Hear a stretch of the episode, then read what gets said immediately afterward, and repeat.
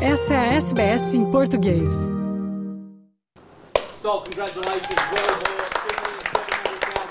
O grande sonho australiano de possuir um imóvel é a realidade para 67% dos australianos, segundo o último censo. I think you know by the time we will be in here for Christmas, so that's that sounds great. I guess you know it comes to a point where you know you, you don't find houses like this often in the market, so you got to pay the premium to get it. Mas a casa própria tem sido cada vez menos possível nos últimos anos, de acordo com um novo relatório sobre o mercado de habitação feita pela PropTrack.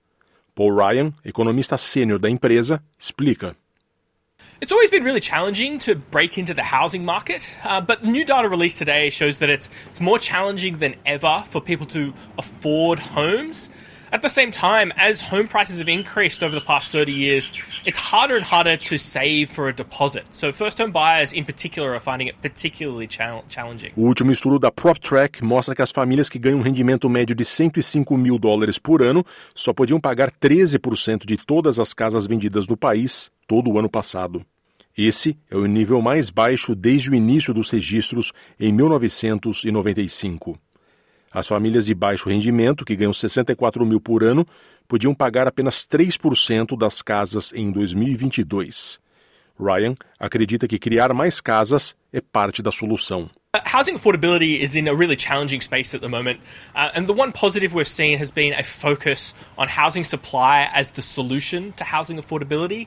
We need to build more homes because ultimately that is the way that we're going to increase housing affordability in the future. Com o preço médio de habitação superior a um milhão de dólares em Sydney, Nova Gales do Sul continua a ser o estado menos acessível, um título que deteve durante a maior parte dos últimos 30 anos.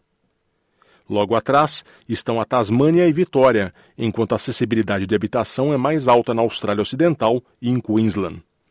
A Austrália Ocidental não viveu o grande aumento no valor imobiliário nos últimos 10 anos observado nos demais estados, mas o preço também está subindo. Em Queensland, os preços estão a subir, mas partiram de uma base muito baixa.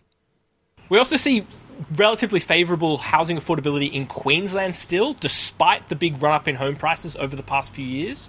So we're expecting continued strong northward uh, migration from New South Wales and Victoria into Queensland to take advantage of relative affordability in Queensland.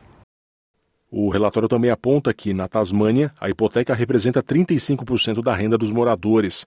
A habitação é um problema antigo na ilha, que tem a população com a menor média salarial do país. A hipoteca atrelada aos juros, que subiu 11 vezes desde abril de 2022, está quase no pico histórico, que foi em 1989. Especialistas dizem que ter foco na oferta de moradias e outras iniciativas governamentais é fundamental para que muitos compradores de primeira casa consigam entrar no mercado.